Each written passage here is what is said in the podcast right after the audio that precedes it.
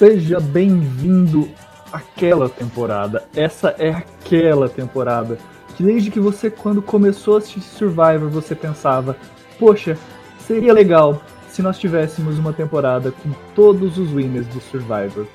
Embora não estejam todos, talvez não esteja aquele que você mais gosta, mas essa, essa é aquela temporada.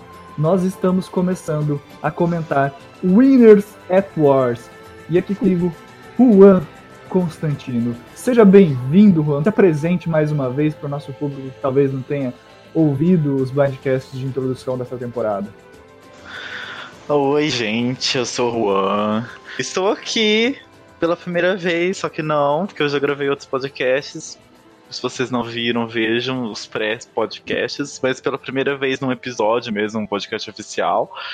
E numa temporada deliciosa como essa, que é uma temporada que a gente espera desde sempre, como o Bonomi falou, e agora a gente está começando a sentir o gostinho e, e, e, eu acho que todo mundo tá tão animado quanto eu tô. É, o Juan já teve como convidado, até acho que lá em Millennials vs Gen X, né, em outras temporadas aqui conosco, e agora ele Sim. entra pro nosso time oficial. Ele, ele é aquele, para quem gosta de seriado, né, provavelmente quem assiste Survivor também assiste bastante seriado. Não, nem, nem sempre é uma regra, mas é, é normal isso acontecer tem aqueles convidados recorrentes e tem o cast regular. O Juan era o convidado recorrente que virou o cast regular. É, pois é, muito, muita solicitação do público, né? Aí. É, é fan favorite. e, bem, se você quiser conhecer o, o, um pouquinho mais do Juan, você pode ver os podcasts aí que nós comentamos.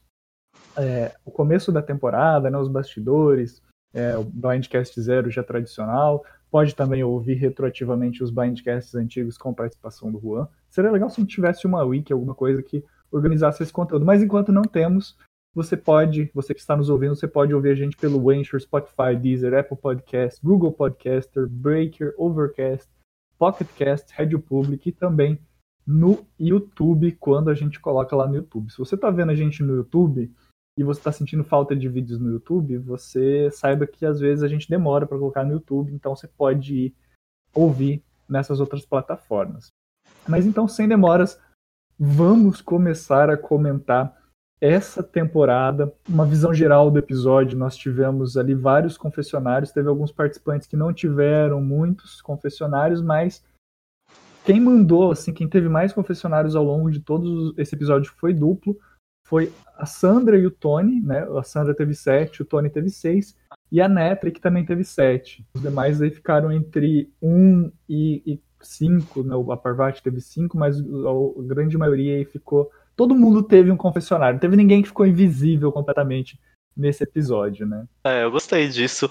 E tô chocado que a Netri teve sete, eu não percebi que ela teve tantos assim. Eu também fiquei chocado, até porque como ela foi a primeira eliminada, na primeira ser mandada pra Ed, ela tá lá embaixo da nossa lista. Mas ela teve sete, eu também me surpreendi.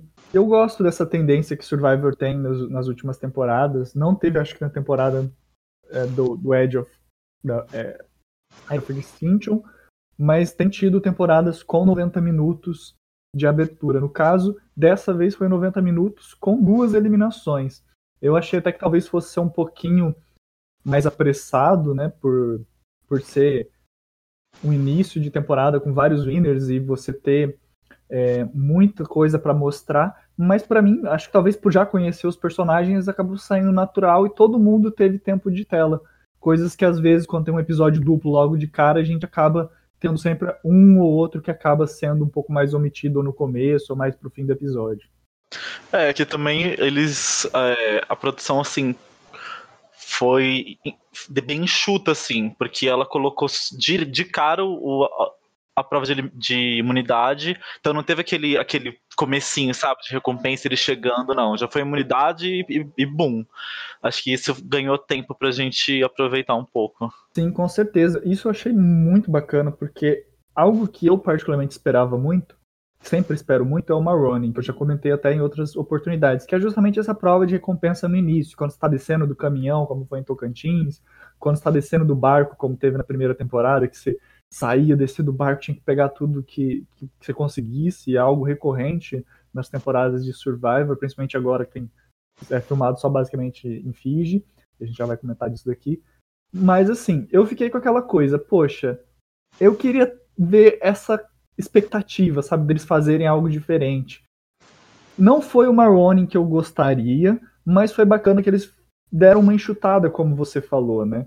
É, chegou, eles meio que também não tinha como fazer diferente, né? Era Winners, provavelmente eles já se conhecem, foi até uma da, das temáticas desse episódio. Provavelmente se eles se vissem no barco lá, eles já tá, já, já tá na cara que eu tô na tribo e tal, mas eles acabaram usando esse começo para fazer assim, olha, vamos dividir as tribos, vamos apresentar as, as primeiras twists da temporada, e daí a gente já começa numa prova que vai valer não só a recompensa, é a imunidade. É, eu achei bem legal, porque assim, foi diferente porque eles brindaram, né? Tipo, isso é uma coisa totalmente fora do padrão de Survivor, mas eu achei bem adequada, porque, pô, são todos winners. Então aqui, um brinde a vocês, winners, e pá, vamos começar, começa o sangue, entendeu? Então achei muito legal, assim, é, um brinde para vocês, mas ó, com vocês não tem enrolação, vocês são winners, então vai, pode se matar aí, porque agora já é imunidade de cara, então assim, eu amei.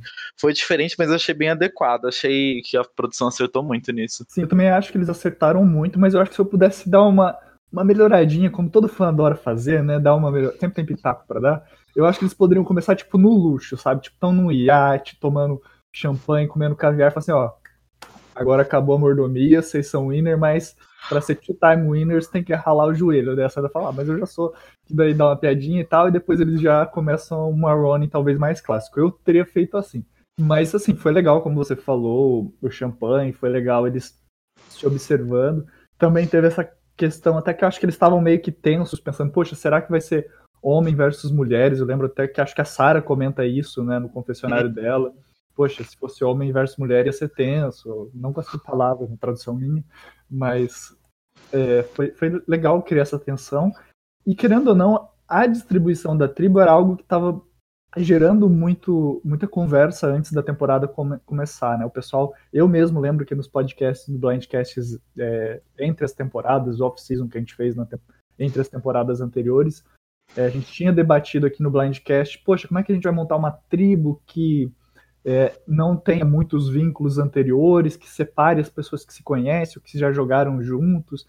É, inclusive, nós chegamos a tentar fazer o Blind, o blind Stealing, né, que é a nossa versão do Blind Stealing aqui do Blind Cash, que nós fizemos uma separação pelos tipos de, de vencedores, né, Outwith, Outlast, Outplay, e, e é algo muito difícil. E a produção acabou indo pelo caminho talvez mais fácil, né, que olha, tá aqui, tem 10 buff com, com uma tribo azul, 10 buff para a tribo vermelha.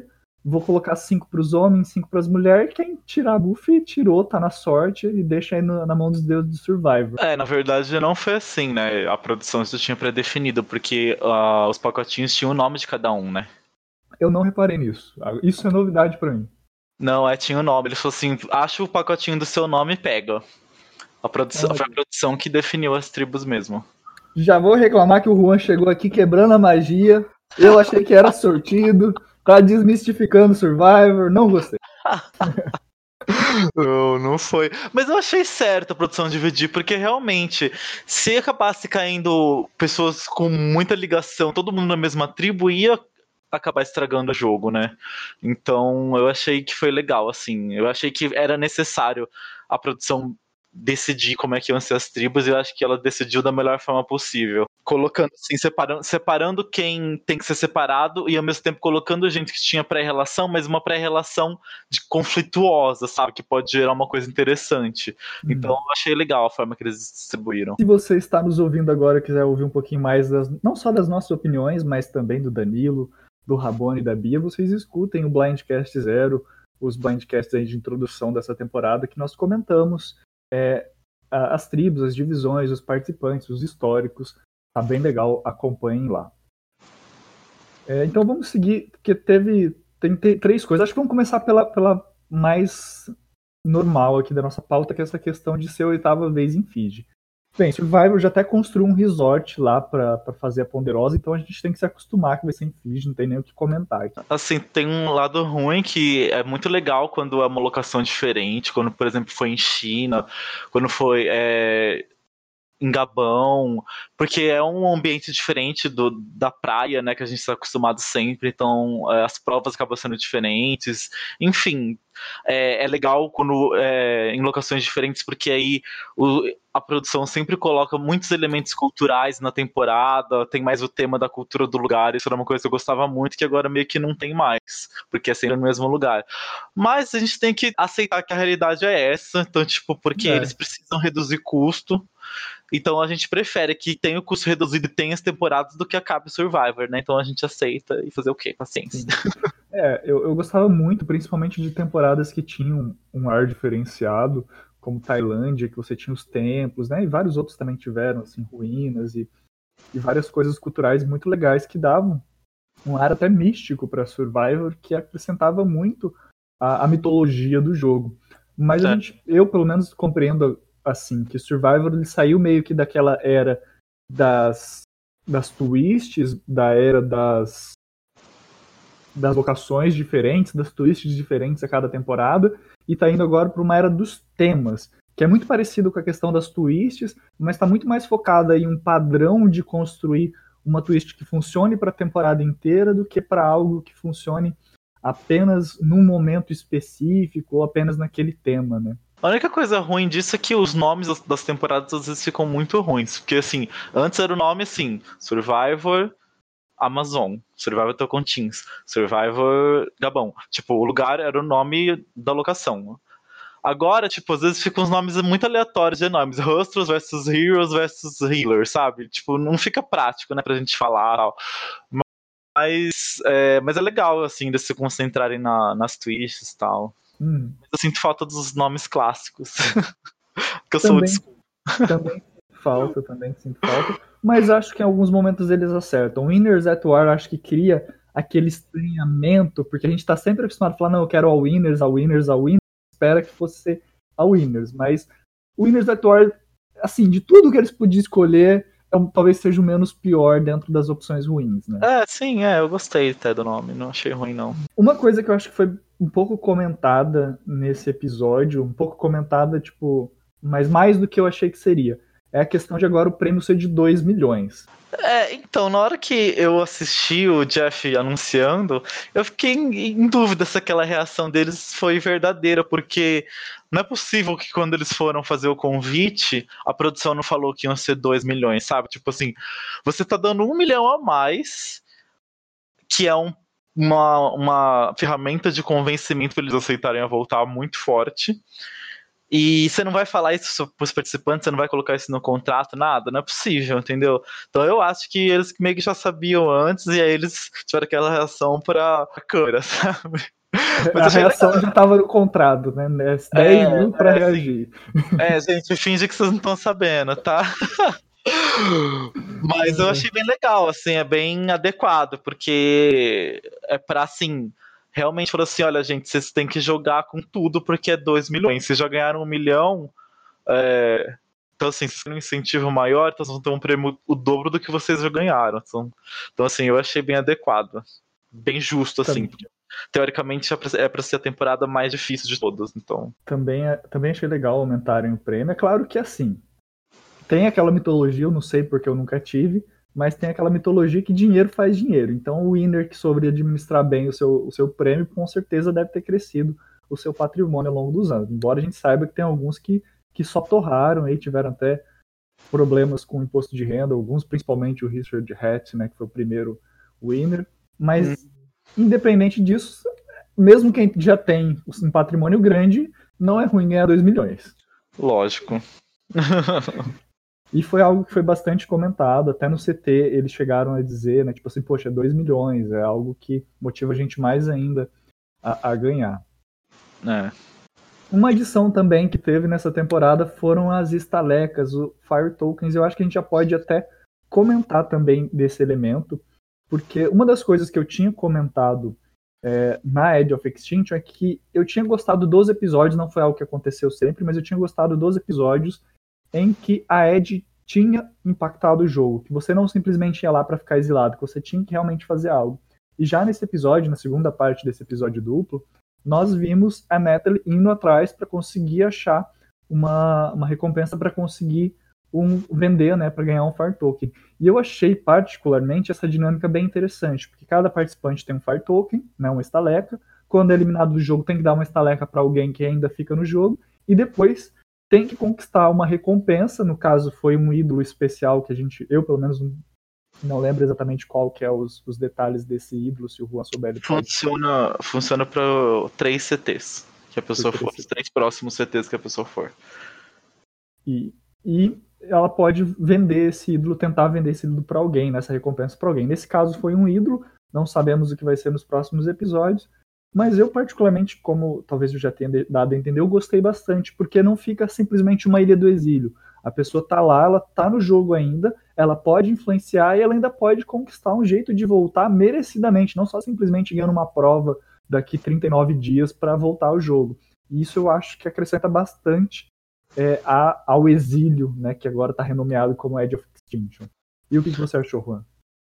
Ah, eu também adorei. Eu achei assim que se. É, porque eu não gostei muito dessa twist de Edge of Extinction, mas é, se tinha uma coisa que eles podiam fazer para melhorar essa twist era exatamente isso. Eu gostei bastante. Eu achei que passou a ser bem mais interessante, porque é, agora a pessoa que sai, ela tem que, ela tem que, ela vai continuar jogando porque tanto ela vai influenciar o jogo, quanto ela tem que ter a visão de jogo para saber para quem ela vai mandar aquela opção de compra, que, é, porque ela tem que mandar para alguém que esteja disposto a comprar. Se ela mandar para alguém que está muito confortável no jogo, a pessoa fala assim: ah, não, vou ficar aqui com, as, com as minhas, com as minhas moedinhas e, e foda-se, não vou comprar. Então, ela, então, assim, eu gostei, porque a pessoa tem que estar tá ligada no jogo e ela vai influenciar, então ela não vai estar tá ali só aleatória no, na, na ilha, né? Ela vai estar tá fazendo coisas que. E ela fazendo isso bem vai ser recompensada com vantagem para retornar ao jogo. Então, achei bem justo, bem interessante. Estou bem curioso para ver as próximas influências que os eliminados vão causar no jogo. É, é interessante a gente até perceber para quem eles deixaram essas estalecas, né, esses Firing Tokens, que foi a, a Natalie deixou pro Jeremy, que era justamente quem ela, eles estavam acusando ela de ter o um maior vínculo, e a Amber deixou pro Rob. É claro é. que esses foram, foram assim, não foram surpreendentes, né? Não. Mas, mas isso é algo que pode impactar no jogo daqui para frente. Imagina, por exemplo, se o Adam sai, para quem que ele vai deixar? Vai deixar para Denise? E se a Denise já tivesse sido eliminada, para quem que ele vai deixar? Então, ele deixar uma estaleca para alguém, ele ou ela, ou qualquer pessoa que seja eliminada, deixar uma estaleca para alguém, um Fire Token para alguém, impacta em como talvez essa pessoa vai perceber esse relacionamento. E também, se essa pessoa retornar, como os demais e todos que ainda estão no jogo vão perceber como a atuação dessa pessoa na ilha é, também impactou o jogo. Para quem que ela mandou o ídolo, tentou vender o ídolo, tentou vender uma vantagem, para quem que ela deixou o Fire Token. Tudo isso vai contar, né? É, isso até onde eles souberem, né, do que a pessoa fez. Ah, mas com certeza eles sabem. Principalmente na hora que for pra se gabar de alguma coisa, o pessoal. É, não sei. É, eu achei que, a, assim, para quem cada um deixou a, as tokens foi bem óbvio. Mas eu achei a Natalie bem inteligente em oferecer a venda para Sandra, porque ela imaginou que a Sandra ia estar tá se sentindo ameaçada por ela ter muito alvo e que ela ia tá, ficar muito tentada a comprar aquele ídolo. E ela fez certinho e, e realmente foi o que aconteceu. Então eu gostei muito da jogada da Natalie em, em oferecer para Sandra. Sim, e tem aquela coisa, como eu estava falando anteriormente. Por exemplo, se a Natalie volta e a Sandra ainda tá no jogo. Meio difícil de acontecer, mas sei lá, vai que tem um daqui dois episódios, tem uma prova para voltar. A, a Natalie pode usar isso como vantagem para se aliar com a Sandra. Olha, Sandra, eu fui leal a você, eu te dei o ídolo, você pode contar comigo, sabe? Com certeza, a gente já viu isso em outras temporadas, né? Não exatamente nesse coisa, mas, por exemplo, a Chrissy e o, e o Ryan, eles fizeram uma aliança deles em cima disso, né? Ele contou para ela que ele que deu a vantagem para ela lá no, no primeiro episódio, e aí ela passou a confiar nele por causa disso. Eles fizeram uma puta aliança que durou o jogo inteiro. Exatamente. Então a gente tem que ficar. Eu, particularmente, acredito que a gente tem que ficar muito atento, porque, como o próprio Nick fala no confessionário, cada vez mais a gente tem twists em Survivor. E quem compreende melhor essas twists e consegue utilizar da melhor maneira, goste, tem, gostemos nós fãs ou não, é quem acaba conseguindo é, ter um melhor resultado e ter até um melhor argumento para defender o seu jogo na, no, no FTC, né? Sim, é, essa, essa twist vai ser bem interessante de acompanhar.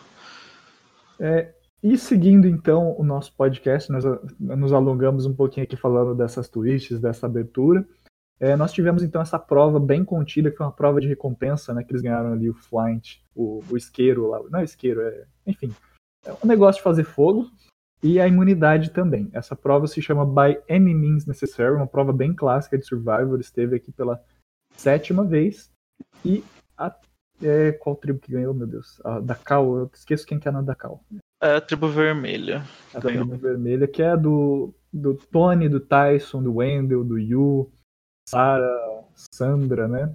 Esses aí eles ganharam a primeira prova e já colocaram a outra tribo pro CT, que não foi no primeiro dia, mas foi vai pro CT no segundo dia. É, algum comentário sobre a prova? Eu tenho dois destaques assim para a prova. Primeiro que vou puxar a sardinha do meu time e falar que a Kim arrasou nessa prova. Ela, não sei se você lembra, mas na rodada dela, ela estava contra a Natalie e a Parvati, duas bem fortes. Tava ela e a Sarah contra a Natalie e a Parvati. E e as du e a, e a Natalie estavam bem perto do poste delas. E aí a Kim sozinho começou a puxar todo mundo e a Kim sozinha virou o jogo e fez o ponto do, do time vermelho. Então achei que ela foi muito forte. E inclusive acho que mais para frente vou comentar, acho que essa bom desempenho dela na prova pode salvar ela no, mais para frente. Mas enfim, mais para frente a gente fala disso. Mas e outra coisa que eu queria comentar sobre essa prova é que assim, eu achei é, um pouco injusto, porque a prova era no mar. A gente sabe que o mar tem corrente. Então, e que, e que às vezes ela pode estar mais favorável de um lado do que para o outro. Então, às vezes a corrente está mais para a esquerda e ficava mais fácil quem estava no poste da esquerda fazer o ponto, entendeu? Então eu acho que a produção tinha que a cada rodada inverter os postes. E a produção não fez isso. A vermelha era sempre do mesmo lado e azul sempre do mesmo lado. Então eu acho que isso pode ter influenciado no resultado. A gente não sabe, né? Porque a gente não estava lá para ver corrente, mas o mar não é parado, né? Então não é uma piscina. Então eu acho que é, isso pode ter influenciado. Eu acho que a produção pecou nisso e não pensar nesse aspecto. Então a prova pode ter sido um pouco injusta, mas não tem como a gente saber. Próxima temporada, então, Survivor tem que gravar numa piscina. É, ou então trocando o, os postes, né? Uma rodada você tá no poste da esquerda, na outra você tá no poste da direita, porque aí se tiver favorecimento, é, tem pros dois lados, entendeu? Sim. Eu, eu falei aqui brincando essa questão da piscina, mas era algo que eu não lembrava, mas foi bom que você comentou, porque eu assistindo o episódio eu lembro de ter visto, acho que tem um momento até que o Jeff comenta também durante o episódio que uma onda arrasta o pessoal de um lado para o outro, assim, não lembro se era Neto, ele estava quase chegando num poste, alguma coisa assim, e vem uma onda e meio que, que a correnteza tira ela. Então acho que é justamente isso que você está falando. Embora talvez não tenha ficado nítido para todo mundo, se a gente prestar, prestar um pouquinho atenção, a gente vai perceber que teve sim influência, tem é, esses fatores têm muita influência. É, e é algo que não dá para transmitir pela televisão. Às vezes a gente perde muitos fatores. A gente fala, ah, perde só o cheiro. Que bom que a gente perde o cheiro, né? De não conseguir ver, sentir o cheiro de todo mundo suado lá. Mas, por exemplo, tem, tem o vento. Às vezes o vento vai influenciar, a maré vai influenciar, a onda vai influenciar. Isso são coisas que às vezes não ficam nítidas 100% na narrativa do Jeff, não ficam 100% nítidas na televisão, simplesmente vendo a imagem. Principalmente o vento. Às vezes a gente fala, nossa, fulano arremessou a bola não conseguiu acertar. Mas vai saber o vento que estava mandando. Vai que meio, no meio da trajetória bateu um vento e tirou a bola que o cara arremessou. Isso são muitos fatores que a gente, só observando aqui, não consegue perceber. Né? E, uma coisa que eu achei interessante também foi que essa prova de imunidade foi no primeiro dia. A primeira coisa que eu pensei assim, nossa, eles vão ter que construir o acampamento e eliminar alguém no primeiro dia. Isso é muito pesado. E a produção meio que deu uma aliviada e falou assim: olha, vocês não vão no primeiro dia, vocês vão no segundo dia para o CT. Mas ainda assim, eu acho que é algo complicado, porque daí você não tem aquele tempo tão grande para você, olha, estamos construindo um acampamento, mas a gente nem sabe se vai para o CT ainda ou não, a gente tem que fazer a prova tal. Então, é, tira esse momento e coloca um momento mais de adrenalina. Não, já temos que começar jogando, já temos que começar a debater, temos que fazer um acampamento, temos que fazer fogo, se a gente não fizer isso, é, temos que fazer fogo, porque se a gente não fizer isso, a gente vai é, ficar com um acampamento ruim, a gente vai dormir mal e vai perder as próximas provas. Tudo isso influencia, o fogo também influencia né, no bem-estar, e o bem-estar obviamente influencia no desempenho das provas. E junto com isso já tinha logo o primeiro CT para você ser eliminado no, no segundo dia. Então eu achei bacana que eles fizeram algo rápido, sucinto, condenso, condensado, mas ao mesmo tempo eles falaram, olha, não vamos pegar tão pesado também, né? Vamos dar pelo menos uma noite aí pra vocês tentar procurar ídolo no meio da madrugada. Achei muito bom também, gostei bastante, porque já começou na tensão pra tribo azul, né? Então, tipo, eles tinham que fazer o, o, acampamento, mas ao mesmo tempo se preocupar com a votação. Então, é, ah, eu achei perfeito para uma temporada como essa começar assim, ó. Tô, nenhum de vocês é iniciante, então assim, ó, já começa e, e bora, sabe? Já começa na tensão e vocês que lutem, então eu achei muito legal. Foi bom que assim, a gente não, não teve que perder tempo de, de edição com coisas é, superficiais, assim, sabe? A gente conseguiu pegar bem mais da edição do jogo mesmo tal, que geralmente no primeiro episódio a gente perde um pouco.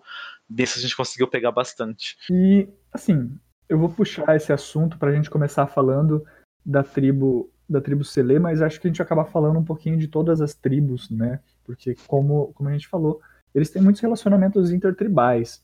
E foi interessante ver como esses relacionamentos influenciaram os diálogos e também como ao mesmo tempo eles estavam tentando fazer novos relacionamentos, né? A gente tem, por exemplo, a Natalie e o Jeremy que já se conheciam, o pessoal falando do, do, do Rob e da Amber, mas também falando da Poker Alliance, deles falando de quem já se conhecia, o, o Adam tentando se vincular com a, de, com a Denise, que foi algo, inclusive, que gerou um alvo para eles, que eles saíram para tentar achar o, a água e se perderam, demoraram mais do que talvez deveriam e já começaram a criar é, todos os rumores de que eles eram uma aliança, de que eles eram aliados, o que acabou sendo verdade. Mas também eu aproveito até para ressaltar é, algo que não lembro quem que falou exatamente num confessionário, acho que foi uma das meninas, que falou assim: gente, a gente tá numa temporada de All Winners, todo mundo veio aqui para jogar. É claro, acho que o Adam também fala isso no confessionário. É claro que a gente vai estar aproveitando essas oportunidades para fazer estratégia, né?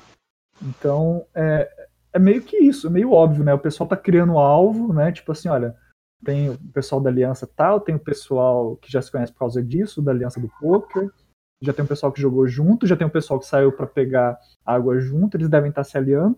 Mas, cara, isso é óbvio. É a Winners, todo mundo tá ali para criar vínculos, exceto a Amber, mas isso é outro caso. é. Realmente, assim, as pré-ligações deles acabaram sendo a coisa central desse episódio, né? Eu sabia que isso ia influenciar no jogo, mas eu não sabia que ia influenciar tanto como influenciou nesse começo. Porque isso, isso acabou sendo determinante nas duas eliminações, né? Foi é, a, a ligação prévia que as pessoas tinham com as outras. Isso determinou as duas eliminações. Então, eu não esperava que ia ser uma coisa assim tão forte, mas é uma coisa que foi realmente muito forte. Mas eu acho que é uma coisa que vai se dissipar com o tempo, justamente por eles já terem começado assim. Então, eles já quebraram a maioria das, das alianças mais chamativas, né? Assim, de pré-game que existiam. Então eu acho que justamente por isso isso vai começar a se dissipar. E eu espero, né, que aconteça isso, porque é mais interessante, né? Porque se só, só focar nisso a gente fica meio previsível o jogo. É, uma coisa que eu achei engraçada no que aconteceu com o Adam e com a Denise é que o Adam ele teve uma uma, repetição do que foi a história dele na temporada dele, porque na, na temporada dele ele também foi meio que acusado de coisas que que ele não fez. E ele teve que se defender, e nessa temporada ele já começou assim. Então eu achei engraçado, sabe? Que ele ficou na mesma posição que ele tava na temporada dele, de tipo, de ficar se defendendo, sabe? De uma acusação tal, de ficar, é, de ficar revoltado com a acusação e não sei o que. Apesar que essa teve fundamento, mas, tipo assim, de fato eles se perderam. Então, assim, eles se perderam de verdade, não foi mentira que eles se perderam, que o pessoal achou que eles estavam procurando o ídolo, mas na verdade eles se perderam mesmo. Só que ao mesmo tempo eles fizeram uma aliança enquanto eles se perderam, né? Então, tipo, tinha um fundinho de verdade, mas um fundinho de, de acusação falsa no que aconteceu. Eu achei muito engraçado engraçado que o Adam se viu na mesma situação que, que lá na temporada dele, quando ele foi acusado de comer a comida que na verdade ele não comeu. Não sei se vocês se lembram disso, mas foi uma coisa que aconteceu. Ele foi acusado no CT e teve que se defender e tal.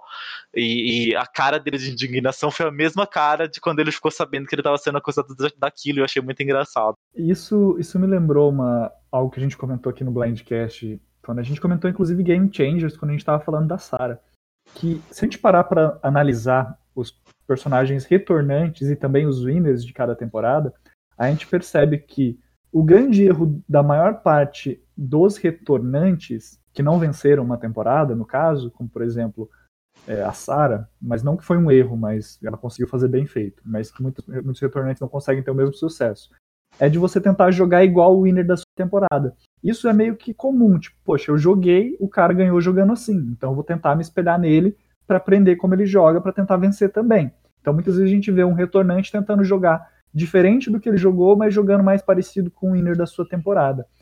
Enquanto os winners, muitas vezes, eles tentam ou jogar muito parecido com o que eles jogaram e acabam entregando o próprio jogo, ou então eles tentam jogar muito diferente, igual o Tony fez em Game Changers também, e acabam criando mais paranoia e também sendo eliminado.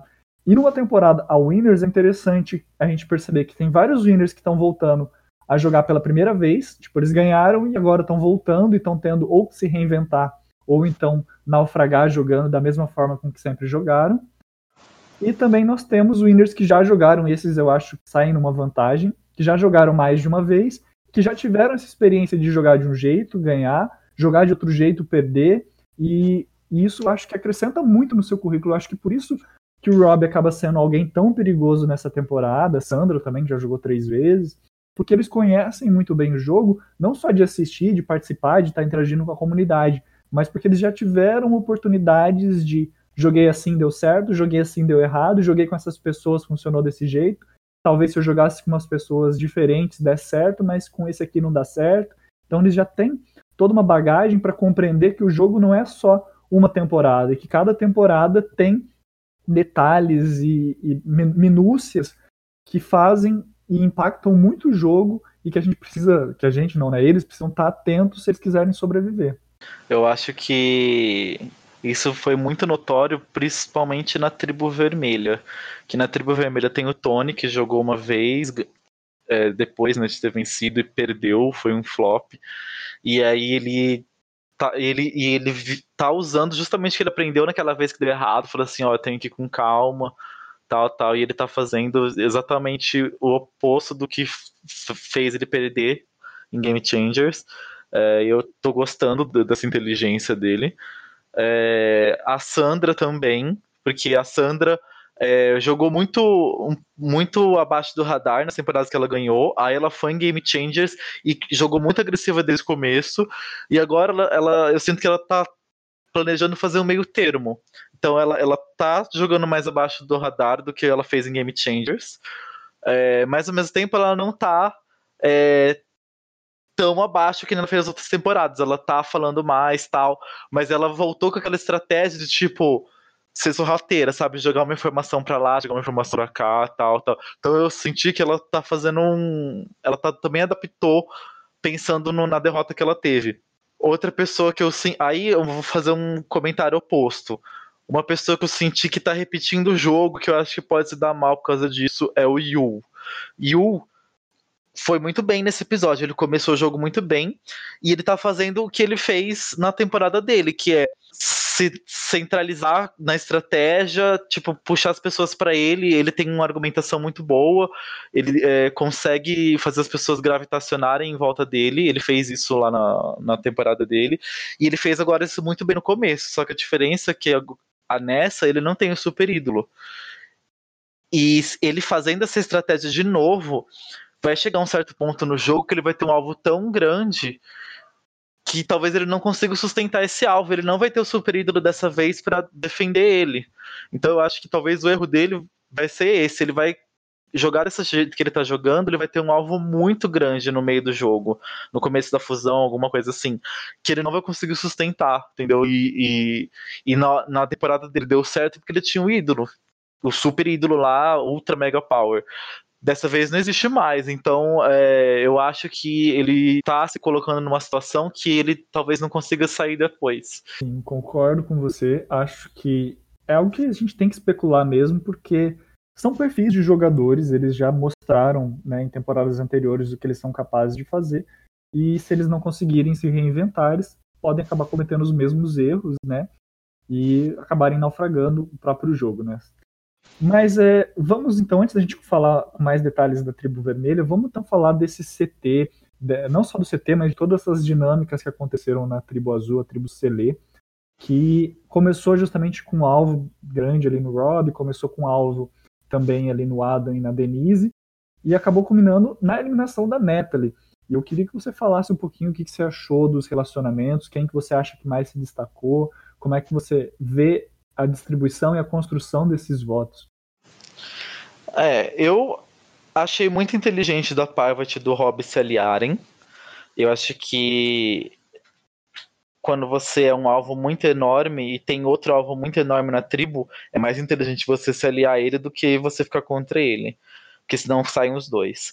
Só que o, o que eu acho que é o erro deles é que eles estão deixando essa aliança deles muito na cara.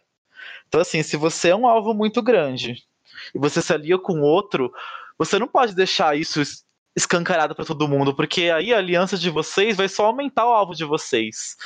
Então eu acho que eles foram inteligentes em se aliar, mas eles não foram inteligentes em disfarçar essa aliança, porque eles não disfarçaram. Tipo, todo mundo já percebeu que eles são aliados. Então eu acho que isso vai fazer com que, inevitavelmente, um dos dois seja eliminado muito em breve. É... Outra, a, outra coisa, eu gostei da aliança do, do Adam com a Denise, eu acho que é uma aliança que pode dar certo, porque são dois jogadores que não tem muito alvo, enfim, e que eles podem manejar de forma sorrateira no jogo, só que acabou ficando meio que que escancarado por causa do, do tempo que eles se perderam, né? Então hum. é uma desvantagem já para a aliança deles, eu já não sei que se. Enfim, pode ser que seja alguma coisa. Mas eu acho que tem potencial essa aliança. E eu achei engraçado que foi a mesma aliança no, no Brain Steel que, gente, que vocês fizeram, né? Eu assisti, tipo, tinha aliança do, do Adam e da Denise lá. E eles fizeram aliança aqui também. Eu achei bem engraçado isso. É... Eu gostei da forma como o Adam se defendeu. Tipo assim. É... Ah, primeiro, preciso falar do Ben. O Ben, muito sorrateiro no jogo ele assim jogou a Dani pros leões assim em um segundo. Eu achei que ele foi um pouco burro de fazer isso, porque ele para tentar ganhar a confiança de alguém, ele jogou alguém pros leões e isso não passa confiança para os outros, sabe? Geralmente no Survivor é, é o oposto. Se você trai alguém para ganhar a confiança de outro, na verdade essa outra pessoa vai ver, pô, ele vai, vai me trair quando ele tiver a chance, sabe? Então, tipo assim, eu acho que ele conseguiu se colocar numa posição boa nesse começo, só que o fato dele ter é, apunhalado a Dani tão rápido, talvez faça as pessoas terem um pouco de receio dele. É, eu até achei que quando o Rob chegou pra Dani e falou assim: Ó, oh, você falou de mim? A Dani falou assim: Falei. Eu até pensei que o Rob ia falar assim: Bom, ó, o Ben falou isso de você, vamos tirar ele. Eu até pensei que ele poderia falar isso, mas ele não falou. Mas, é, mas o Ben foi uma pessoa que influenciou muito o jogo. Ele, ele passou informação de um lado para o outro. Ele que avisou o Rob do que a Dani falou. Ele que avisou o Adam que ele estava sendo alvo por, por, porque ele sumiu com a, com a Denise e tal.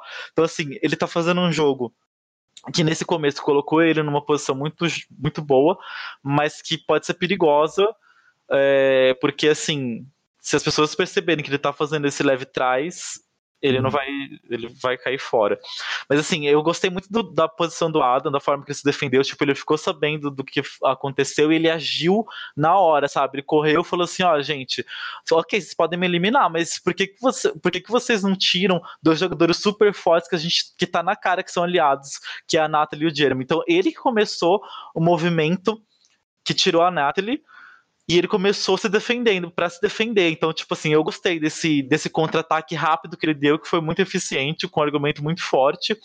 E que a Natalie, que estava muito confortável no jogo, acho que foi o erro dela, ela ficou muito confortável, não se preocupou em disfarçar a amizade dela com, com o Jeremy, por mais que as pessoas soubessem disso, ela reforçou isso, ficando junto com ele o tempo inteiro ali. Todas as cenas que apareciam, as pessoas falando de estratégia estavam o Jeremy e a Natalie juntos. Então, assim, eu acho que foi um erro muito grande do jogo deles. Eles ficaram assim, muito confortáveis, sabe? Não se movimentaram, não perceberam que poderia ter alguma coisa errada e acabou sendo a o que derrubou a Natalie. Sim, é interessante você citar isso, porque é justamente, na verdade, o que o Rob e a Parvari comentam um pouquinho antes do CT. Nossa, eu estou me sentindo confortável. Será que é isso mesmo? Será que é, eles vão eliminar mesmo a Natalie e, e não, não, a gente, né? Eles, eles, estão malucos a esse ponto. E acho que é justamente um pouco o que aconteceu com a, a Natalie com o Jeremy, com a Michelle também, né, que estava ali na aliança deles. Eles devem ter ficado confortáveis, tipo assim, ah, falaram o nome do Adam e da Denise, estão achando que vai, que vai ser eles mesmos, então vamos neles, que é, que é garantido, a gente não se queima agora. E, e, são dois pontos da mesma, da mesma moeda, né? Tem pessoas que ficam confortáveis e estão confortáveis de fato, e tem pessoas que ficam confortáveis, mas não estão confortáveis. Só que a gente só vai saber isso na hora da votação. E claro, do nosso tato também, depende muito do nosso tato, da gente conseguir perceber e, ficar confortável, porque às vezes a gente fica confortável porque a gente não tem a habilidade de perceber que a gente não deveria estar confortável, né? É, então, mas o erro, o erro de, da Nathan foi, por exemplo, a diferença. A Parvati e o Rob, eles falam assim, pô, a gente tá se sentindo confortável, será que tá tudo, será que tá tudo bem? Tipo, eles, isso vem na cabeça deles, falam assim, gente, a gente tá numa posição muito arriscada, então a gente se sentir confortável não é tão bom. e, e, e, a Natalie e o Jeremy, tipo, eles falaram assim, ah, eles vão votar no, na Denise e no Adam porque eles foram longe ficaram afastados. Isso realmente, por uma temporada de iniciantes, é um motivo plausível. Só que eles esqueceram que eles estavam numa temporada de All Winners e, tipo, só esse motivo aleatório não é uma coisa realmente forte para você se sentir confortável que a votação vai ser essa, sabe? Então acho que o erro deles foi isso. Eles se sentiram confortável em cima de um argumento muito fraco para uma temporada de All Winners ou de All, All Stars, enfim. Eles esqueceram que eles não estavam na temporada de novatos que um motivo aleatório é suficiente no primeiro CT, sabe? Então eu acho que o maior erro foram, foi esse, assim, eles ficaram confortáveis em cima de um argumento muito fraco. Eles deviam ter antecipado que não era um argumento muito forte, eles tinham que ter ficado atentos a isso, porque teriam, porque seria fácil surgir argumentos maiores, sabe? Eu concordo com tudo com que você falou até agora, né? Você falou de vários assuntos aí, de vários participantes.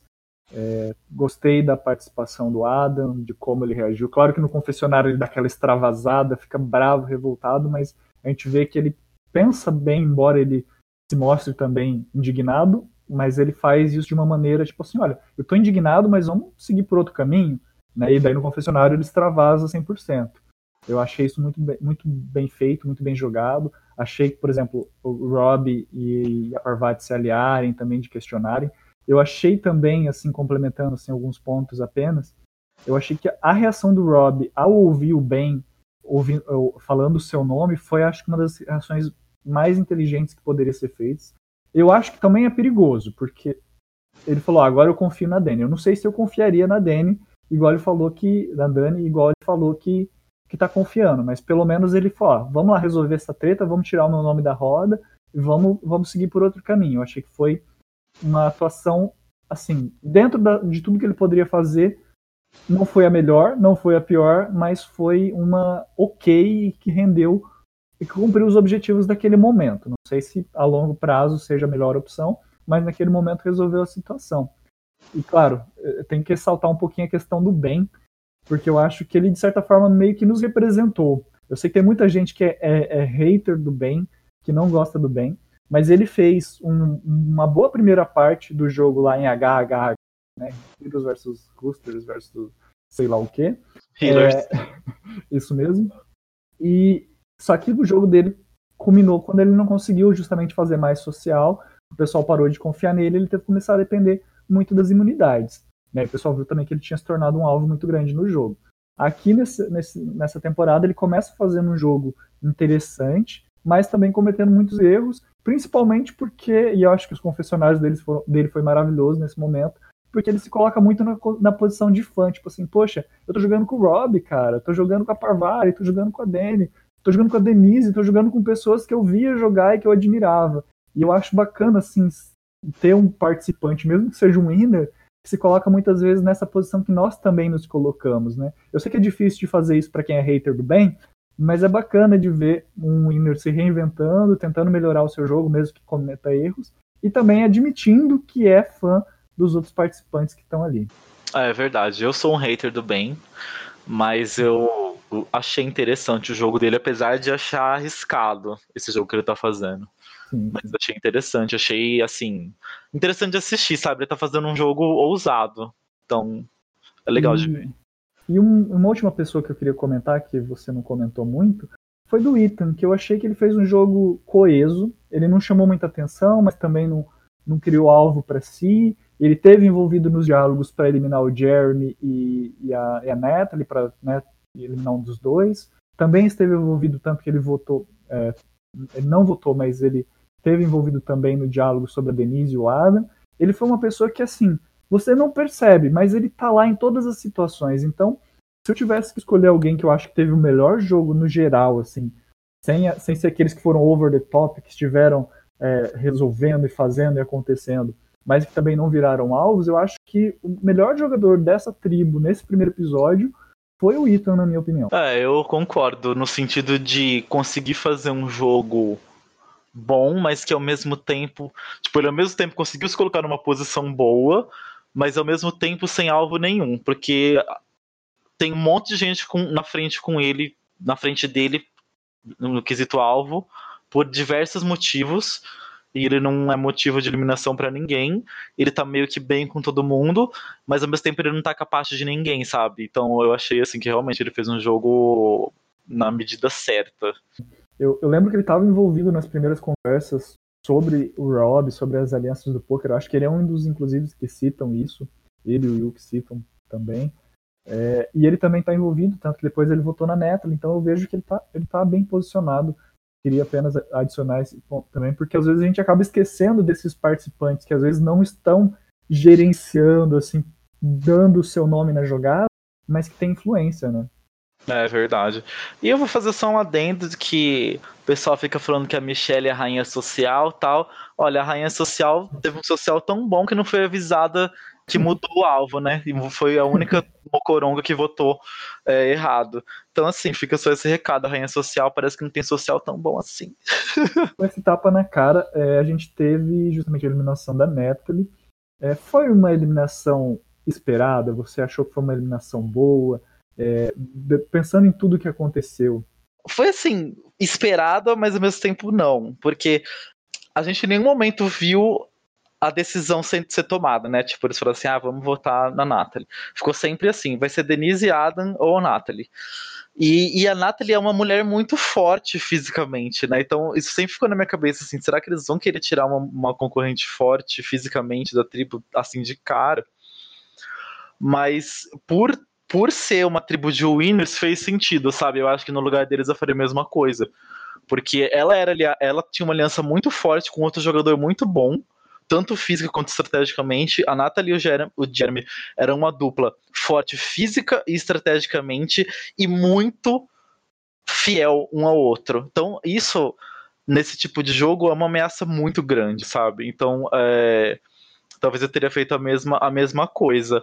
No sentido de edição, foi um pouco surpresa, porque é, eu não senti que a Nathalie teve uma edição de, de eliminado. É, então, foi um pouco de surpresa, sim. Eu, na verdade, estava achando que a Denise ia sair. Se eu fosse chutar, eu estava achando que eles iam tirar a Denise.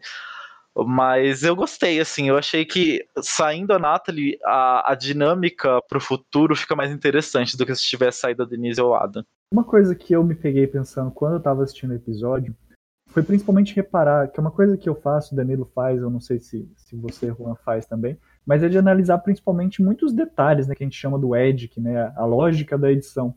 E muitas vezes a gente fica se apegando, tipo assim, às vezes a música que toca no fundo e, do participante. E teve assim, muitos casos nesse episódio. Na verdade, eu, eu até estava pensando justamente isso. Basicamente, todos os participantes que tiveram confessionários tiveram aquela musiquinha de winner, de vencedor, de herói. Não teve ninguém que teve uma edição negativa, assim, que falou, não, foi o vilão do episódio, foi a pessoa que estava sendo ruim, que é ruim mesmo. Tipo, talvez um pouquinho a Sandra ali quando tava falando das mentiras que ela, que ela espalha. Mas assim, todo mundo teve uma edição basicamente de herói. E, e, eu acho que basicamente, né, o que eu tava pensando é justamente isso. É difícil da gente tentar achar quem que vai ser o eliminado, porque todo mundo tem edição de winner, porque todo mundo foi winner. Então, é, a menos que que a edição do episódio comece a dar umas, uma, umas entregadas muito monstra, comece a deixar umas pessoas invisíveis aí alguns episódios, começar a usar umas musiquinhas de chacota. A menos que isso aconteça, vai ser muito difícil da gente prever quem que vai ser o eliminado, principalmente quando não tiver claro pelos diálogos. E isso eu acho que, na verdade, é um mérito, de, mérito da edição, porque eu gosto de chegar no CT e ser surpreendido, de ficar, poxa, eles falaram tanta coisa, mas em quem será que eles vão votar mesmo? Eu gosto de chegar no CT com esse sentimento, embora a gente saiba que provavelmente eles já chegam no CT com tudo decidido, mas eu prefiro que a edição às vezes esconda algumas conversas, alguns momentos que eles batem o martelo quando não é tão importante assim, às vezes, para criar e fundamentar um vínculo entre os, as alianças já existentes, porque daí isso cria uma expectativa para o CT, porque também seria muito chato, você já sabe, tipo, ah, já combinaram que vão votar a Natalie, então não tem graça, eu vou lá, vou assistir sete votos na Natalie, sabe? É, eu também acho que, assim, para ter graça o CT, a gente sempre tem que sempre tem que chegar nele sem a gente ver a conversa final, sabe, que ficou valendo. Então, é, eu gosto disso, de ter essa dúvida, você não tem graça, você chega lá no CT, ah, é óbvio que vai ser fulano, eles decidiram tal. É sempre bom ter essa suspensão, né? Tipo assim, ah, quem a aliança decidiu? Foi, foi entre fulano ou fulano. E eu gostei disso. É, às vezes fica um pouco previsível, ainda mais que a gente assistiu 40 temporadas, mas eu acho que a edição tá aprendendo a, a quebrar essa previsibilidade. Então, assim, antes antigamente eu conseguia prever o eliminado bem mais fácil do que nessas últimas temporadas, assim, a edição tá me enganando mais. Uhum. E agora eu gostaria de fazer uma pergunta, que é uma pergunta que às vezes eu faço, às vezes eu esqueço de fazer, mas que eu acho que é sempre interessante da gente fazer aqui no Blindcast pra gente conjecturar.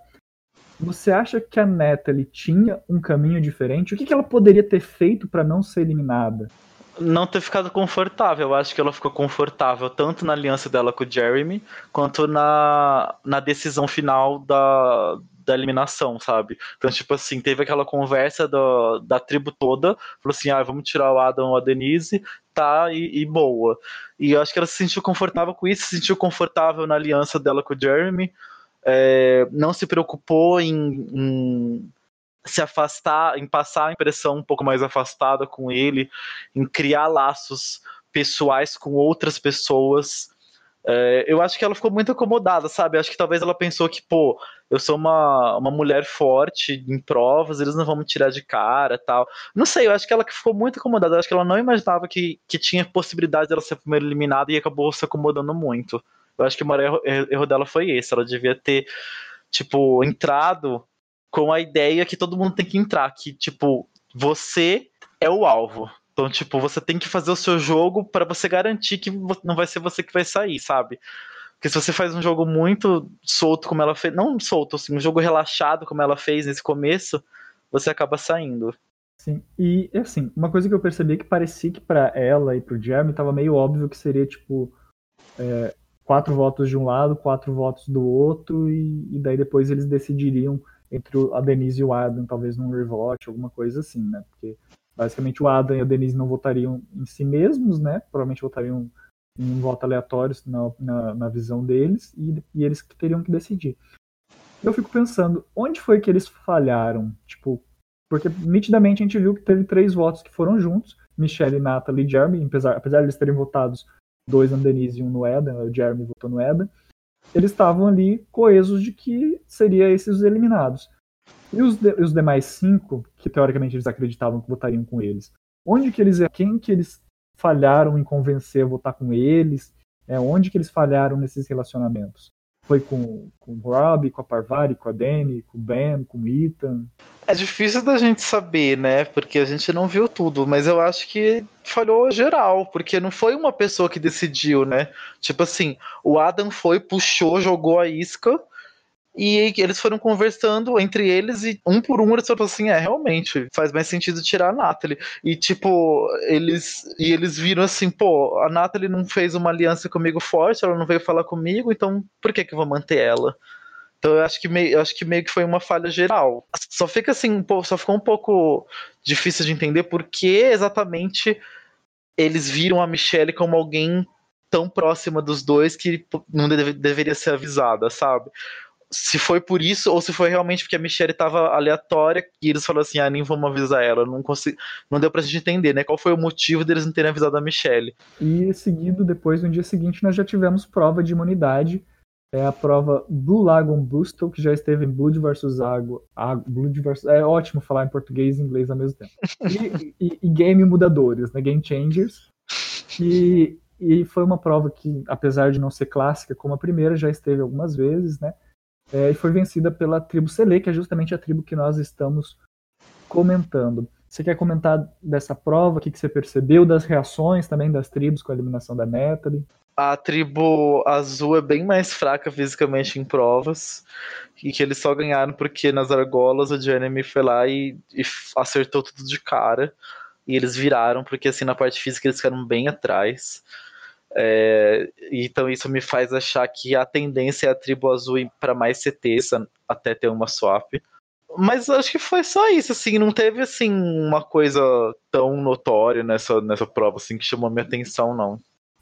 É, essa questão que você comentou do Jeremy ter salvado a tribo é interessante porque uma das coisas que a Denise cita no episódio é que ela só não quer uma outra Matt Singh, que é justamente a tribo original dela quando ela jogou, que ela eles perderam basicamente quase todos os desafios da primeira fase, né, da fase tribal até chegar na merge. E pode ser que isso aconteça, né? A gente fala assim, ah, pode ser ruim pro bem ele ter traído a Dany, mas pode ser que só chegue o bem da, dessa tribo, chegue lá o Ben, o Adam e a, e a Denise, né? todos os outros que ele traiu ou que ele tinha aliança sejam eliminados e ele vire meio que um free agent, porque a gente não sabe é, se vai ter swap, se vai ter mistura de tribos, se vai, quando que vai ser a merge, por exemplo, né? É, eu acho que vai ter swap, porque pelo que deu para perceber, a produção não quer facilitar o jogo em nada para os winners, então é, eles vão tirar eles do conforto sempre, então eu tenho praticamente certeza que vai ter pelo menos uma swap em algum momento antes da eu fusão. Também acredito nisso. E bem, aí o Jeremy salvou a tribo e colocou a tribo que a gente menos comentou nesse podcast até agora, e agora é o momento da gente comentar, a tribo vermelha, a tribo da Cal, né? Que essa dá um caldo aí pra gente comentar. É, é uma tribo que tem muita gente que jogou várias vezes, né? Eu até já comentei sobre as, as posturas deles. Essa tribo teve essa, esse elemento surpresa. Para mim foi um elemento surpresa desse, dessa aliança do poker, que eu não tinha ouvido falar disso no pré-game em nenhum momento.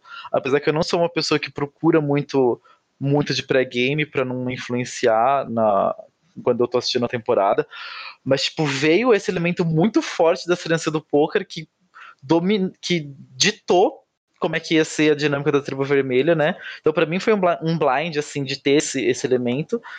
Ditou, e, e, e, assim, por mais que, que a Kim e o Tyson falaram que não tinha nada a ver, tinha a ver, porque no começo você via que os três estavam muito juntos, né? Quando o pessoal falava assim, ah, quem a gente vai tirar? Tava sempre o Tyson, a Kim e a Amber. Então, assim, isso realmente, por mais que eles podam, possam não ter, tipo assim, falado, ah, somos uma aliança, eles estavam jogando juntos. Não tem como negar. Sim, com certeza. É, inclusive, quando eles citam isso, né, como você disse, eles estão falando, ah, eles têm uma aliança e tal, daí mostra uma cena.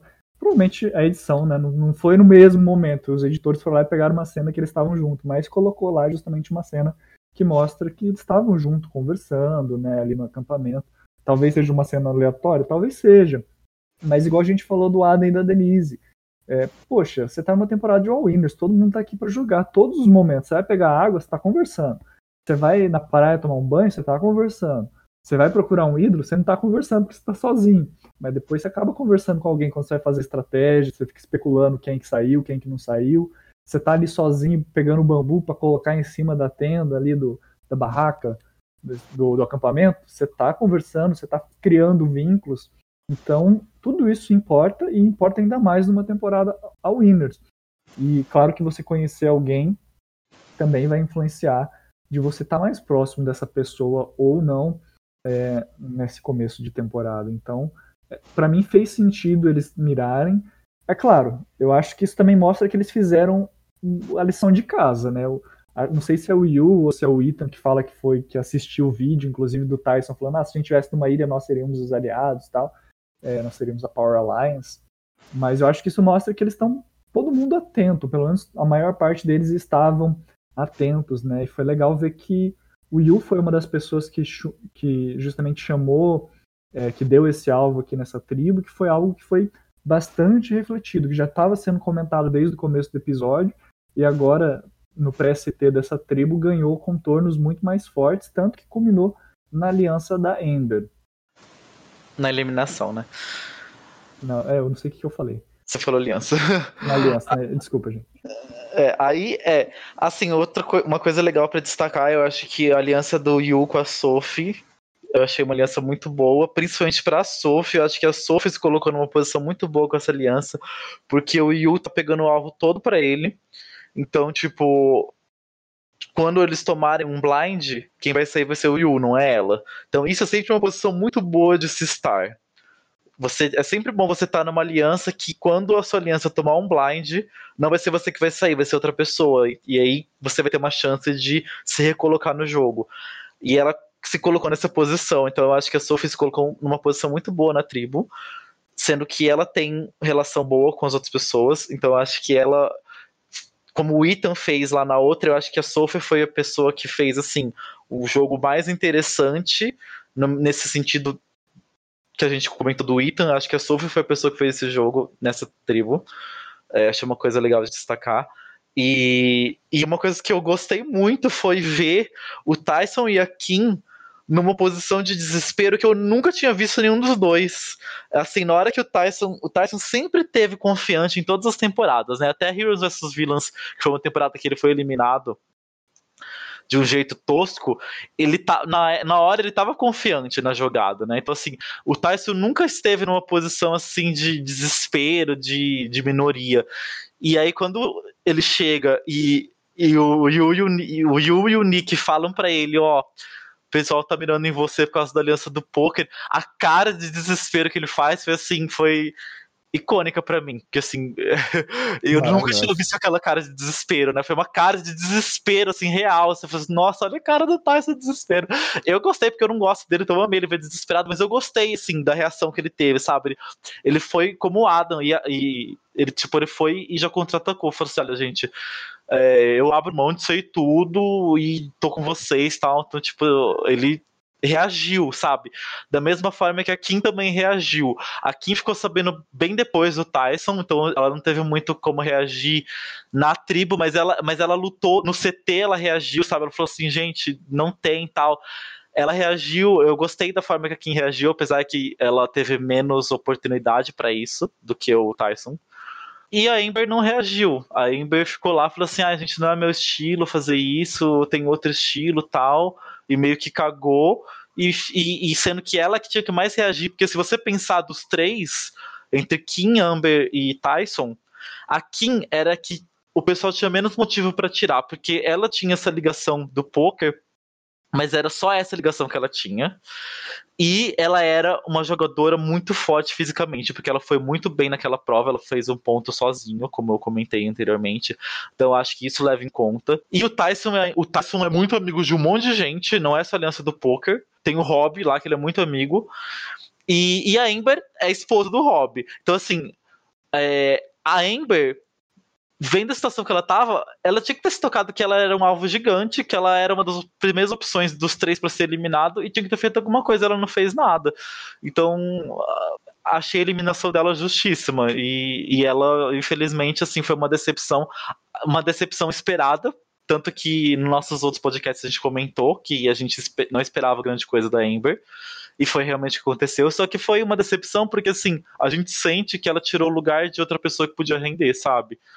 Uh, e a gente sente que meio que ela foi colocada por imposição do hobby e acabou tirando o lugar de uma pessoa que poderia ser mais interessante jogar o jogo, que claramente a Ember não quis jogar. Comentando do Tyson, eu acho que de fato, né, o Tyson era uma pessoa muito envolvida até na comunidade Survivor, participa de podcasts, das comunidades, dos fóruns. Então ele é uma pessoa assim, tem outros winners que fazem isso também, o Ada antes de, de participar de Survivor e depois também ele continuou participando dos fóruns e do das comunidades americanas de Survivor. E são pessoas que conhecem não só os winners, mas também o, os jogadores, né, e a comunidade como um todo, e as histórias, e tem muitos vínculos, como você muito bem falou, né. É, inclusive, é, acho que essas reações, a reação do Tyson, a reação do Adam, né, que, como eu citei, foram, são dois que são muito envolvidos na comunidade Survivor, mas a reação de, da maior parte dos jogadores que a gente tem visto, do próprio Ben também, quando ele fala que é fã do Boston Rob, que eu citei anteriormente, eu acho que isso mostra para nós fãs também que isso também influencia para eles, que isso também, que essa temporada também importa para eles. Porque da mesma forma que pra gente era a temporada que a gente estava sempre esperando, para eles também é a temporada que, cara, é a temporada, é o, o, o Winners at War, é o, a Winners, é a temporada que se eu ganhar, eu entro para a história desse jogo que eu gosto tanto. Tipo, não é só ganhar uma temporada, que já é algo fantástico, né? Mas é algo que vai além, é algo que não é ganhar, voltei a segunda vez, ganhei as segundas vezes, ou participei de uma temporada aqui que tinha uma, uma twist mais ou menos, uma twist que eu não entendi direito, que eu não gostei direito. Não, é a Winners. E é legal ver essas reações, né? E nisso eu acho que eu tenho que criticar também a Amber. Antes da temporada eu coloquei ela no meu time do draft porque eu acreditava que ela era uma dessas participantes que talvez o Jeff depois até colocou um vídeo dele falando que ela podia ser uma sleeper, né? Tipo, alguém que entra, faz um jogo mais de boa e depois cresce ao longo da temporada. Mas eu acho que em All Winners não dá para ter esse tipo de jogo. Tanto que o, eu falo, acho que é a terceira ou quarta vez que eu cito o nome deles aqui, mas o Yu e o Ethan, eles falam, poxa, eu joguei já faz mais de 10 anos. Quando eu, quando eu ganhei tempo, é, a temporada de Survivor, era outro estilo de jogo. Agora eu preciso aprender a jogar, preciso aprender que é um passo diferente, que é um ritmo diferente. E é algo que acaba acontecendo e citado até no CT, né? Fazendo justamente uma crítica até a Amber, porque parece que ela poderia fazer um jogo muito melhor. Ela não fez um jogo ruim, eu sei que tem muitas pessoas que criticam ela. Eu acho que ela poderia ter feito um jogo melhor em All-Star, mas ganhou. Ninguém ganha também Survivor por acaso, embora tenha um winner bem nada a ver aí. Mas eu, eu senti um certo potencial, que se ela quisesse, realmente ela poderia talvez ter um jogo melhor e fazer um jogo diferente, um jogo mais estratégico, um jogo mais calmo. Só que não foi o que ela fez, ela não fez um jogo estratégico, ela só fez um jogo mais calmo e pronto. E, e isso acaba numa temporada como a Winners nem sendo um jogo direito. Então, eu assim fiquei decepcionado com a atuação da Amber. É claro que a gente tem aquela coisa, ah, mas a gente não vê tudo que acontece na ilha, a gente não sabe tudo que aconteceu, mas poxa, acho que se tivesse alguma oportunidade de dar uma ambiguidade na edição, de falar assim, olha, acho que não vai ser a Amber, pode ser que não seja ela, que ela está se movimentando, que ela está fazendo alguma coisa para que não seja ela. Eu acho que a edição teria nos mostrado, justamente para criar uma dúvida, para tirar é, essa impressão de que talvez fosse ela. E infelizmente eu senti quando chegou no CT poxa, 99% de certeza que vai ser ela, porque ela não fez por onde para não ser ela. Então eu fiquei muito decepcionado porque eu não senti a mesma empolgação que eu vi em outros participantes e outros retornantes nela. Não, não necessariamente porque ela esteja errada, talvez simplesmente porque ela não conseguiu se adaptar a um novo estilo de jogo. Mas, infelizmente, é, é, não ter se adaptado, não estar tá empolgada, não, enfim, uma série de fatores, eu acho que acabou influenciando para que ela seja, é, infelizmente, essa decepção. Felizmente, nós temos a of Extinction, e como a gente sempre fala em Blindcast, tomara que nos surpreenda. A gente está aqui para ser surpreendido positivamente. Tomara que ela faça um jogo melhor a partir de agora. Mas pelo que eu vi nesse primeiro episódio, não dá para torcer muito, não dá para esperar muito. E não sei o que ela vai fazer na Edge of Extinction, mas se duvidar, pode ser que ela fique lá, não ache nenhuma vantagem, não ajude em nada o jogo, porque, claro, se ela achar uma vantagem, ela pode tentar vender pro Rob, pode ser importante, pode impactar o jogo, mas não, vejo nem ela retornando para fazer alguma coisa. É, o, o, sem graça é isso, que é muito previsível. A gente sabe que lá na, na ilha, a, tudo que ela achar, ela vai mandar pro Rob. Então, até isso, a, a participação dela é sem graça, sabe? Então, eu achei que foi um erro, assim, colocar ela no cast. Eu preferia, ainda mais vendo a participação dela nesse episódio, eu preferia que tivesse entrado a Natalie de Samoa do que, do que a Amber, sabe? Foi, foi assim, a pior escolha, porque gente, ela não vai fazer nada no jogo. Tudo que ela fizer vai ser para favorecer o Rob se ele estiver no jogo ainda. Se o Rob sair, talvez ela faça alguma coisa surpreendente, mas ele vai sair, vai estar na ilha com ela e ela vai fazer o que ele manda ela fazer. Então, assim, é muito, muito. Foi um desperdício, assim, ela ter entrado no cast. Foi, assim, a maior decepção da temporada para mim é ela no jogo. E, e acho que isso não vai mudar.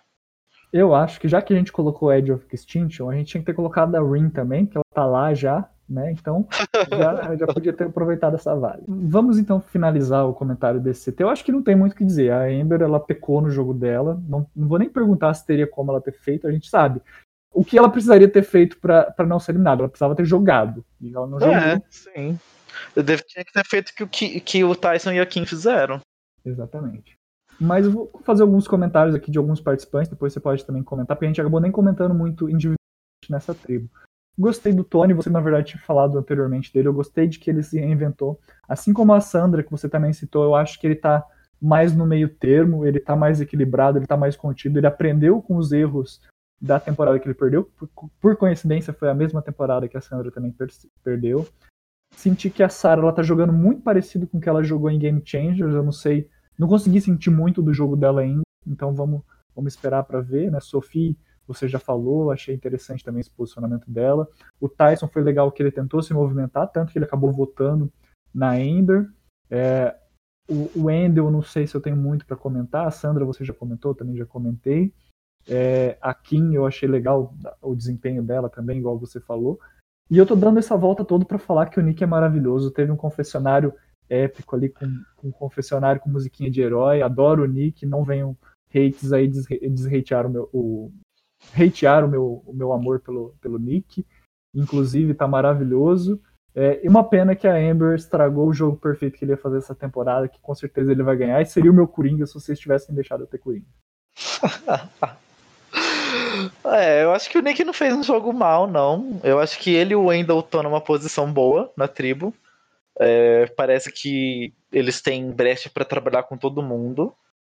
Então, não tenho nada a criticar sobre eles, não. Acho que eles foram bem. É, por enquanto não. Quer comentar mais de algum outro participante? Mais alguma coisa dessa tribo aí?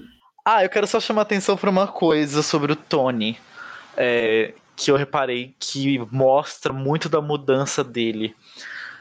O Tony não confia no Tyson. E o Tony queria que o Tyson saísse. Em outros tempos, o Tony ia bater o pé pro Tyson sair até o fim. Ou, ou até ele encher o saco de todo mundo a ponto dele ser eliminado, ou até o Tyson ser eliminado. E dessa vez, por mais que ele quisesse muito que o Tyson fosse eliminado, ele abriu mão disso. Ele não ficou insistindo. Ele falou assim: olha. Não sei se. Não, ele falou pro Will, ó, não confio no Tyson, acho que vocês, estão caindo em lorota. Mas ele não ficou insistindo e foi e votou com a aliança, sabe? Se deixou vencer e não votou no Tyson, que era quem ele queria tirar. Eu acho que isso é uma coisa é, notável do jogo dele e mostra como ele realmente repensou o jeito dele de jogar isso e como ele é um jogador muito bom. É, me dá boas expectativas para ele. Que parece que ele corrigiu a maior falha dele como jogador, entendeu? Sim, com certeza. É... Ele fez um bom jogo né, na temporada que ele ganhou, mas em Game Changers ele acabou tentando se reinventar e cometeu erros. E nessa reinvenção dele, eu acho que agora voltando, ele corrigiu esses erros que ele cometeu, principalmente em Game Changers. Então, é, eu acho que foi algo bem, bem positivo mesmo. Essa visão sorte que, apesar de não ter o Nick, eu tenho ele no meu time. Não sei até onde ele vai, mas pelo menos vai me dar uma, uma esperança até o final da temporada. É, a Amber foi eliminada com seis votos. É, não está aqui na nossa pauta, mas eu vou te fazer uma pergunta. Considerando aí cada uma das tribos, qual, quem que foi o melhor jogador de cada uma das tribos, assim, da tribo Sele e da tribo da Cal? Então, depende muito, depende muito do contexto que você insere isso de melhor jogador. Você quer me dar um contexto ou eu posso deduzir qualquer de, um? Invente o seu contexto. Crie os seus critérios. tá, ó. No, então, no contexto de se posicionar pro, a longo prazo no jogo, eu acho que o melhor da azul foi o Ethan e o melhor da vermelha foi a Sophie mas é, não melhor, assim, agora no sentido de fazer o jogo acontecer, de jogar tal, eu acho que o melhor da tribo vermelha foi o Yu, apesar de que no, a longo prazo eu acho que ele vai se dar mal por isso, mas enfim, falando assim, de fazer o jogo acontecer naquele momento foi o Yu. E na tribo azul é, foi um pouco misturado, mas eu acho que assim, quem deu o pontapé inicial para a eliminação da Night, ele, por incrível que pareça, foi o Adam. Então eu acho que ele foi a pessoa que fez o jogo acontecer é, nesse sentido. Mas eu acho que o, o Rob jogou muito bem, assim, dentro das situações em que ele se encaixou. Então eu dividiria entre Rob e Adam na hum, azul. Legal. Bem, é, nosso draft, né? Eu acho que aqui, na verdade, a gente pode juntar a última parte do nosso podcast, que é de agradecimentos e pedidos, como a gente não tem ainda contato da temporada é o momento que a gente está gravando, mas a gente pode agradecer o carinho que a gente recebeu. Foram muitas pessoas torcendo para cada um dos times do draft, várias reações ao time do, do Juan, né? A gente teve aqui, tô, tá abrindo aqui o, o tópico, ó, é, o Bernardo Leal, Marcelo Rosa, Raul Vitor Santana, Flávio Sardinha, Isabela Costa, Rômulo Marcelino, Natália Guiar, Thiago Lima, Fabrício Inácio, todos aí que deram o seu amor aí pro time do Juan. É, também o pessoal, tô tentando abrir aqui o pessoal que deu like no meu time, que eu, te, eu tenho que falar que essas pessoas que deram like no meu time são pessoas heróicas, são pessoas que mesmo vendo bem, mesmo pessoas o Tony, pessoas que às vezes o pessoal não gosta muito, o pessoal foi lá e curtiu e, e mostrou amor ao time. Eu tenho que agradecer também. É, aqui eu consegui abrir aqui agora.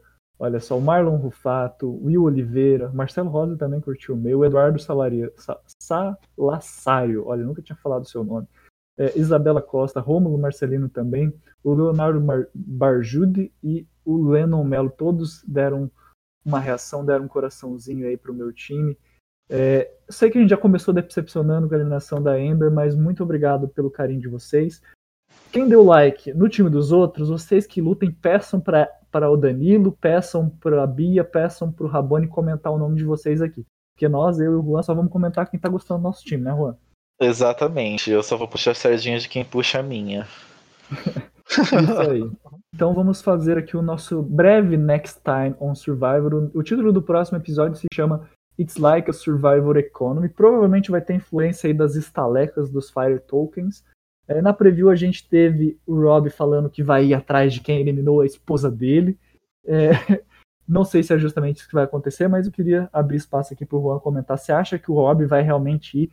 Eu, eu, já achei errado a Sandra ir na Amber só com a desculpa de que o, o Rob não falou para ela que, que votou na. que, eles estavam juntos e, não, e a Amber ia voltar e que ele Tá. Isso eu já achei errado.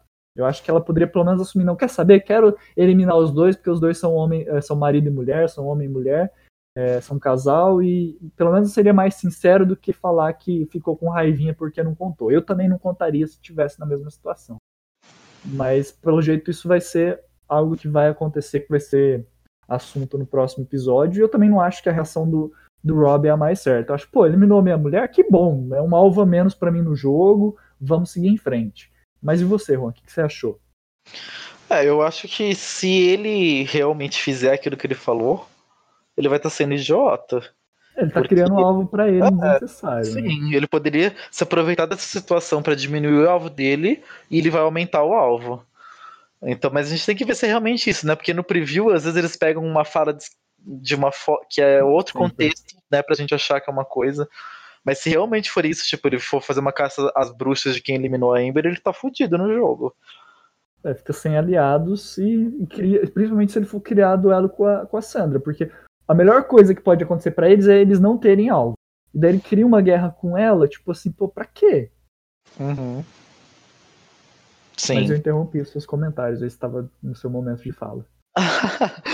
não, é, e eu acho que pelo preview eu imagino que a tribo azul que vai pro CT. E eu acho que vai ter uma reviravolta aí no, no jogo. Eu não acho que o Jeremy ou a Michelle vão sair, não. Eu acho que vai ter movimentação e alguém que, que votou na maioria que vai, que vai sair agora.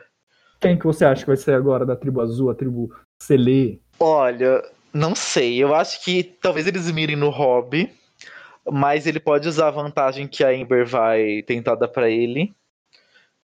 Que, que provavelmente vai acontecer, porque pelo nome do episódio, as, as tokens lá, as estalecas vão ter influência no jogo. Então eu acho que a Ember vai achar uma coisa, vai dar pro Rob e vai comprar. Então eu acho que assim, ou vai sair o Rob ou a Parvati, ou vai sair alguém que traiu os dois, o Ben, por exemplo, pelo o Rob usar o poder, entendeu? Tipo, ah, ele usou o ídolo, anulou os votos, e aí ele e a Parvati se vingaram de alguém que tentou passar rasteira nele, sabe? Tipo, bem ou. Não sei, imagino bem, acho que seria a pessoa assim que eles mais. que é mais provável de tentar fazer essa rasteira, sabe? Então eu, eu chuto ou bem ou o Rob pra sair. Eu acho que você tá sendo o Rater com o Ben. Ah, eu acho. não, mas tá deixando o seu sentimento não. contrário. Não foi não, porque, porque, tipo assim, se você pensa quem que ia querer passar a perna neles e que jogou com eles agora, seria o bem. Eu acho que seria a Dani, mas né, vamos, vamos deixar esses duelos aí de lado. Eu, eu acho que a Dani talvez tentaria passar a perna no Rob, pelo que eu falei anteriormente. Eu acho que o Rob aceitou muito fácil de que a Dani é confiável simplesmente porque ela falou na cara dele.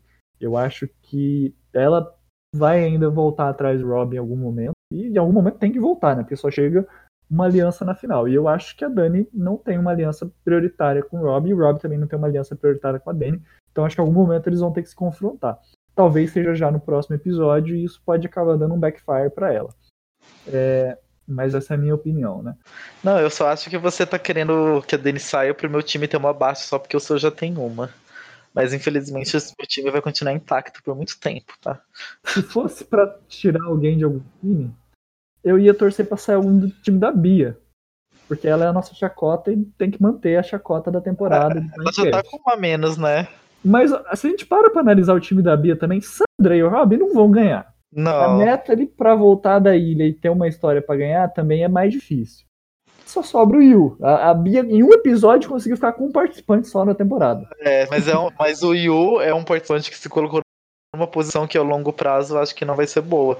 Então eu acho que a Bia é que tem menos chances de vencer agora.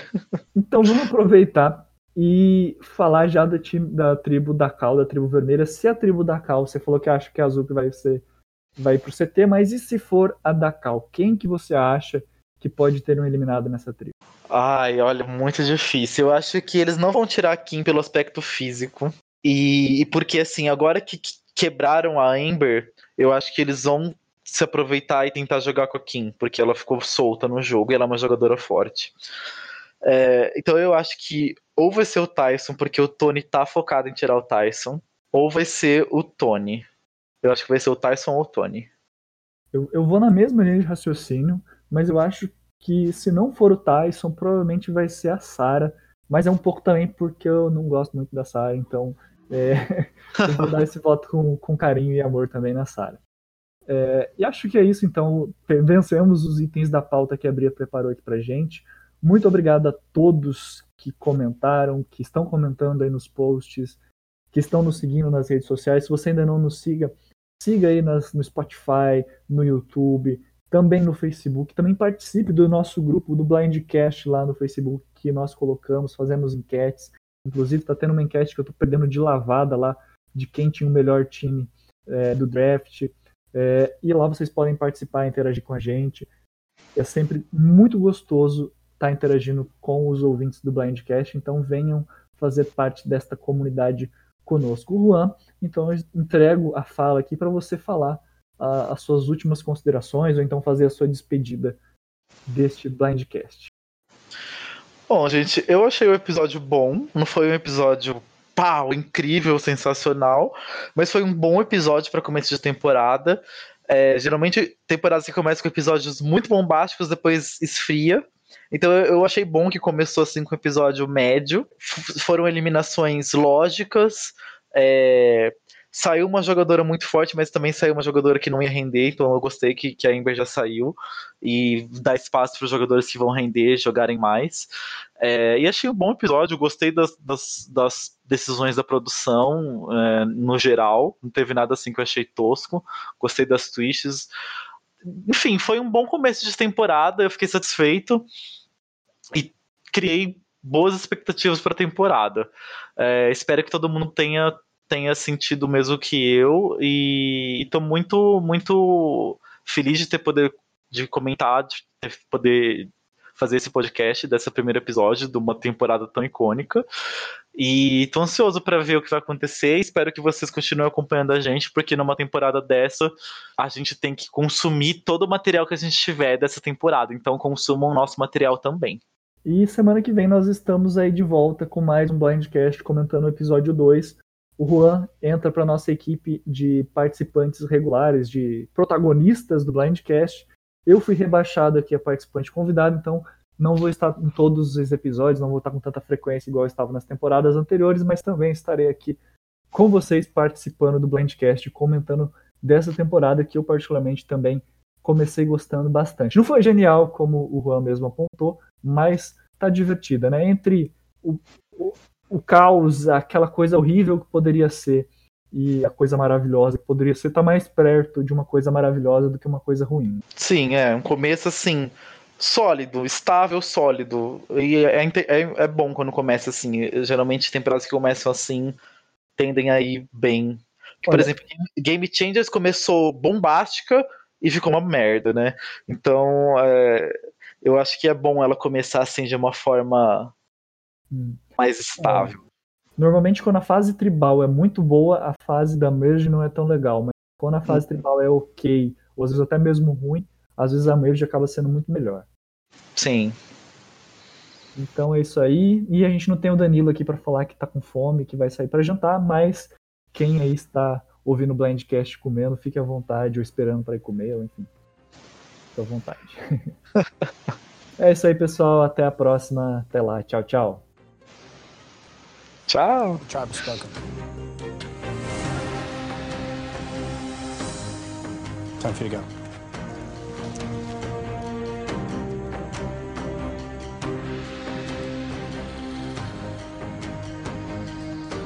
Well, anytime there are lines drawn in the sand, the question is, will they be there in the morning or will the tides of Fiji wash them away? Grab your torches, head back to camp. Good night.